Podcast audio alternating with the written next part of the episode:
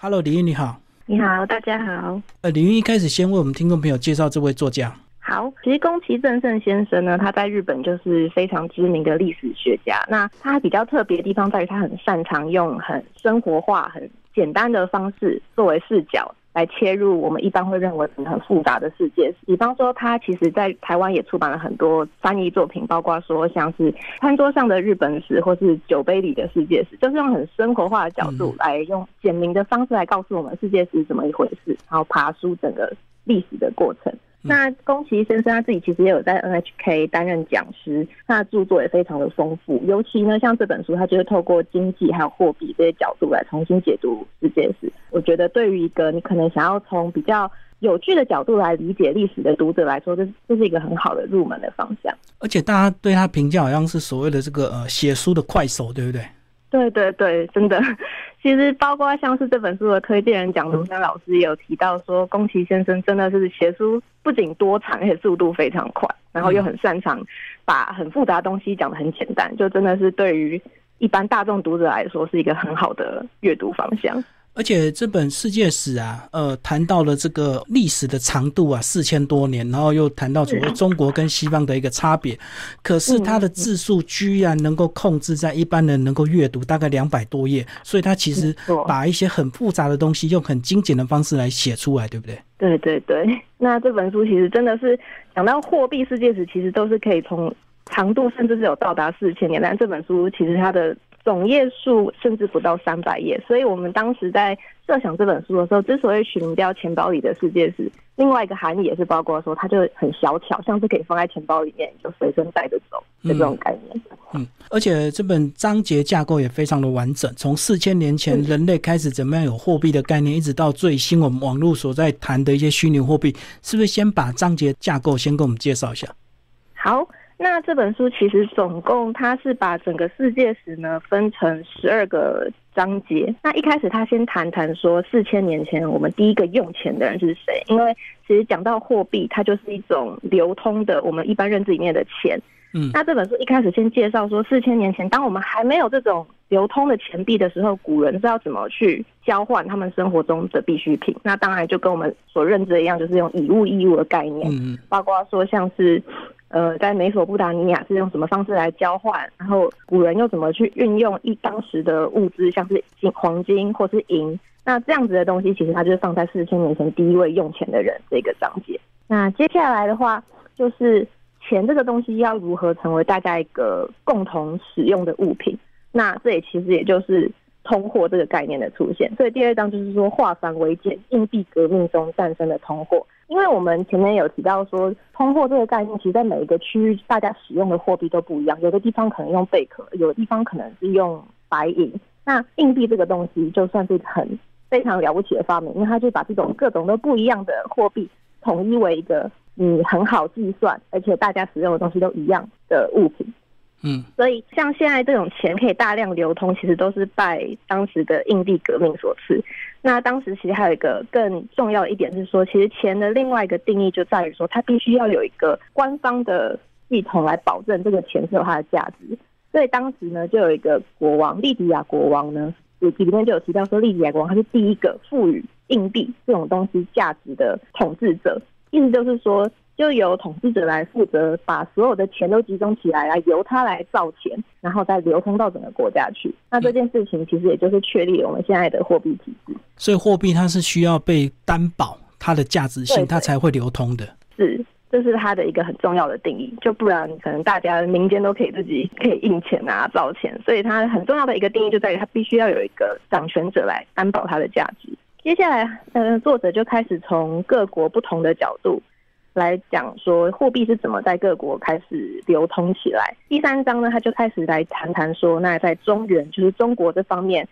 要怎么来流通货币。他就提到说，其实货币它也有一个很重要的概念，就是包括像统治者要怎么透过货币来巩固他的统治权利。那他这边就以中国的秦始皇为例，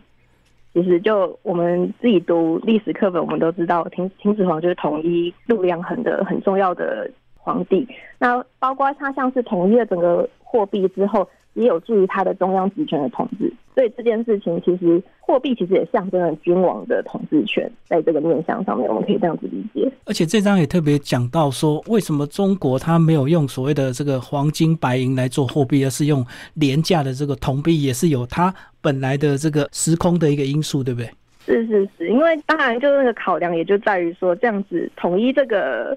统一比较廉价的铜钱，当然也是可以便于让这个货币流通到整个全国。第四个章节讲到伊斯兰的这个部分，这边伊斯兰的话呢，它其实这一章节就是讲到伊斯兰世界的票据，在这个地方呢，其实它这个章节就开始提到，我们现在通常大家用钱有一个很重要的钱的材料就是纸嘛。到了这个章节，纸这个材料就开始跳上了货币世界史的舞台，也就是说，伊斯兰世界流传的硬币。到了欧洲就变成了纸币，因为当时其实中国造纸术也传到了欧洲。那再加上伊斯兰世界的穆斯林的算术技术非常的进步，那也因此让整个欧流传到欧洲半欧洲去之后，也甚至让欧洲的经济也起飞。所以这里其实就是在讲当时这个这样子的开始有形成这种世界经济的流通的背景，就彼此互相影响。对，那伊斯兰的票据后来变成欧洲的纸币，可是其实以中国的历史来讲，反而我们元朝才是最早发行纸币的。是是，第五章的时候呢，那个宫崎真真先生要提到说，元朝它其实是领先欧洲，是成为纸币帝国。那之所以会这么讲，是因为当时他们流通的货币虽然是铜钱，但毕竟铜钱它的可能重量比较重，那当然在携带上面比较不方便。那这时候他们就发明了一种汇票。也就是一种货币，叫做飞钱。那飞钱其实就是它的材质就是用纸做成的，嗯嗯，就是一样是用纸做成，但是也是由官方来赋予它们保证担保那样的价值。所以其实就这样子的意义来看，其实世界上最早的纸币是出现在北宋，而元朝又进一步把这样子的纸币呢给活用到整个国家，所以。作者他的判断是说，元朝其实是世界上第一个纸币帝国，所以他飞钱就是假地存款，以地领钱，对不对？就是不用带着这个铜板一大堆的铜币这样子奔波。那我们接下来讲到开始所谓的这个银啊，这个呃新大陆的一个产生，呃西方怎么样开始去用银来做主要的货币？是到了第六章，其实它就是在开始进入大航海时代。当时世界上许多像是动植物都开始迁移，那国家跟国家之间也会开始。有呃物资流通的现象，那在这样子的过程中，其实也分成了新大陆跟旧大陆。新大陆就是有包括像是哥伦布发现的非洲那一带，那一带开始发现了很多丰富的银矿，但是原本也许在欧洲国家都已经产量非常稀少银矿，结果流通到当地之后，马上大家就开始整个经济都活络起来了，可以说是新大陆的银。为旧大陆的经济注入一阵活血，那也是在这样的情况下，就是这一章节主要就在讲大航海时代里面的这种物资的交换要如何影响货币的进展。到下一个章节，银币它又回头又变成纸币的一个概念，开始大量的流通，包括大航海时代也来到了中国，其实也把中国很多用鸦片去换回他们的银币。对，是。那到了第七章，其实就开始它主要这里的目。主要的标题是说，长期的英法殖民地战争催生的公债和纸币。那这里其实就开始在讲说，大航海时代这些大国他们如何崛起，包括像是荷兰。里面这一章就我觉得特别有趣的是说，他提到荷兰大国崛起，其实竟然是在飞鱼这种鱼类所赐。那它里面其实也就是在讲说，呃，国家跟国家之间的海运交换，包括说荷兰之所以可以蓬勃发展。那个，然后海运这件事情的话，其实是因为当时有一种欧洲人非常常吃的鱼类叫做飞鱼，然后这种飞鱼的产卵的地点其实就是在荷兰附近的沿海地带，而当时荷兰的那个造船业非常的发达，嗯，也就因此他们就很可以助长他们说大量的去捕捞飞鱼这种鱼类，然后再卖到欧洲各国赚取庞大的获利，那因此也就成促进他们成为海运大国。嗯，那甚至据说当时啊，在阿姆斯特丹的中产阶级会自豪的说，我们的城市就是由飞鱼的骨头所建造的。嗯，包括所以就是以这样子的角度来看，其实当时的大航海时代之下，其实各国之间的货币的流通，其实也都是从可以从这些角度来解释。那怎么样又走到我们这个中国大陆白银帝国的一个衰败？到了第八章，其实也开始从银币迈向纸币时代。那这一章主要里面包括的历史事件，就像是美国的独立战争，对，还有法国大革命、拿破仑时代。那会探讨到清清朝的白银经济，其实也是因为当时我们原本说整个世界的货币的衡量标准，其实一大家开始会慢慢转向黄金，也就是所谓的金本位置，就是从黄金来呃换算货币的价值。但当时中国是一个特例，就是他们还是紧守着从用白银来换算货币的价值。是。那这一点其实就是对于英国来讲是一件比较头痛的事情，因为他们需要打破这样子的换算制度，才可以促进提高说英国英镑纸币的信用。那所以他们也就因为这件事情就开始对清朝采取一些行动，就包括说输入了。鸦片，对，然后借此让清朝的白银经济，也就是以银为本位的这种货币制度，因为鸦片而慢慢开始崩解，那就也达到英国的目的，抢了中国的很多白银，能够垫高他们自己英镑的地位，就对了。对对对，嗯，好，那接下来就谈到美国，美国在刚开始这个呃独立的时候，其实它的货币市场以及这个银行体系是非常的混乱的，对不对？是，像在第九章其实就有提到，当时美国还是一个新兴国家，所以它。甚至曾经有过七千种子币跟七百家银行，就是他们的当时的整个金融市场是非常混乱的。嗯，那也是透过很多手段、很多政策，然后才慢慢开始建立起中央银行。然后里面有讲到为什么林肯会被暗杀，是不是也是跟 这个整个货币的整顿是有关系的？对这边的话，作者他的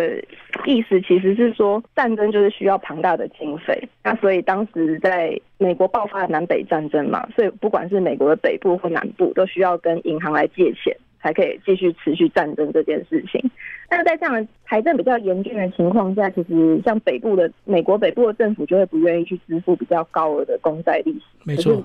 可是林肯就会命令说，我那个国家银行必须要承接这些公债，然后发行货币。那这一点其实就惹民间银行不太开心。那作者认为说，这其实就指向了美国总统林肯最终被暗杀的原因。那其实后来就讲到这个呃，欧洲的一个衰败，是因为一次跟二次世界大战的关系，才会造就呃从英镑走向美元时代。是，那其实这边他就提到说。呃，两次世界大战之后，英镑时代走向美元时代，其实那个原因是说，像是当时世界大战的时候，其实发动总体战嘛，嗯，那这这样子的战争其实是让欧洲元气大伤，对，啊，美国作为一个新兴国家，他就趁着当欧洲国家元气大伤的时候，他就可以趁势崛起，甚至当时的华尔街是有余裕出手相救德国战败之后的一切非常衰败的。回事，它里面有讲到，就是美国借钱给德国，让德国去赔偿给英法，英法再拿钱还给美国。对，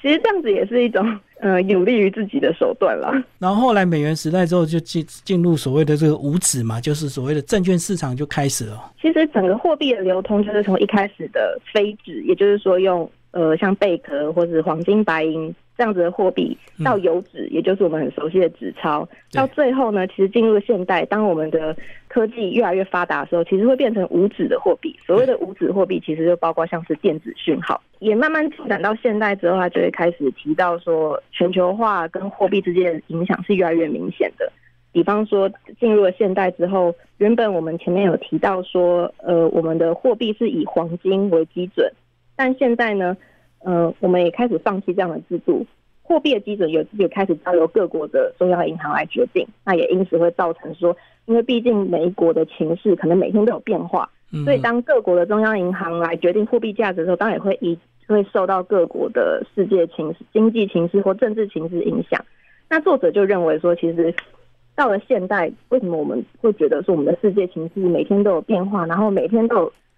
就是觉得很混乱，其实就是因为货币的变化。对，就是不是只单纯看你国内这个储存的黄金量来去决定你货币的价格，有时候是国与国之间。包括他也提到，当初日本是怎么样从日元升值之后才开始衰败，